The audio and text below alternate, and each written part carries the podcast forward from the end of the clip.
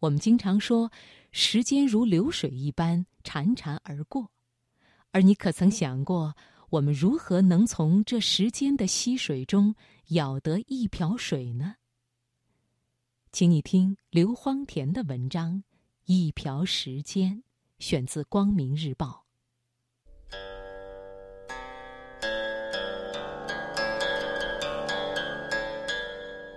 一张琴。一轴画，一朵青花，一方古月，一寸光阴，一壶酒，一纸诗书，一年华。年华，年华。久远的历史，漫长的光阴。寂静之时，放慢生活脚步，享受生活美学。财经夜读，倾情奉献。生活中的美学，共享一段诗情画意的典雅人生。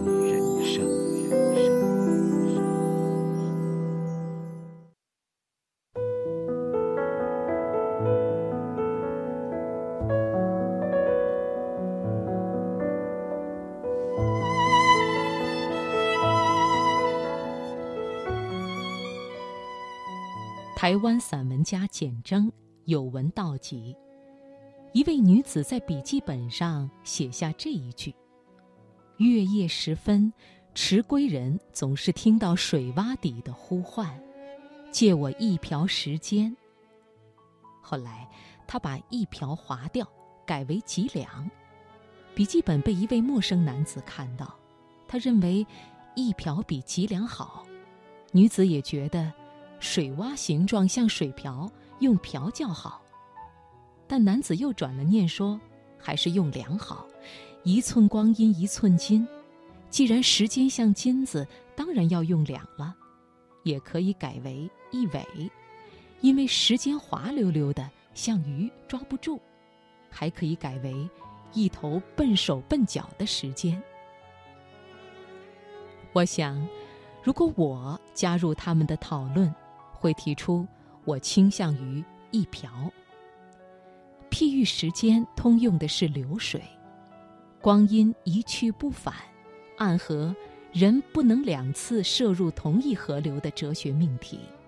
梭罗说：“时间只是供我垂钓的溪流，我饮着溪水。隐士的侠欲呼之欲出，但偏于被动。”鱼上不上钩都不是钓鱼者说了算，不如自行俯身舀上一瓢。沧浪之水兮，可以濯缨，可以濯足。那么，不舍昼夜的时间之水呢？抱歉，别说时间的将来比骗子的誓言还要飘渺，当下也溜滑如鳝鱼。你的瓢能舀到的仅仅是往昔。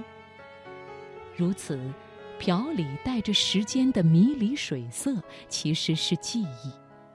时间随物复形，人物、时间和风景就是容器。舀时间之水并不限量，只要你工于怀旧，多少瓢惜孙君意。要问。你把瓢伸向哪一段水流？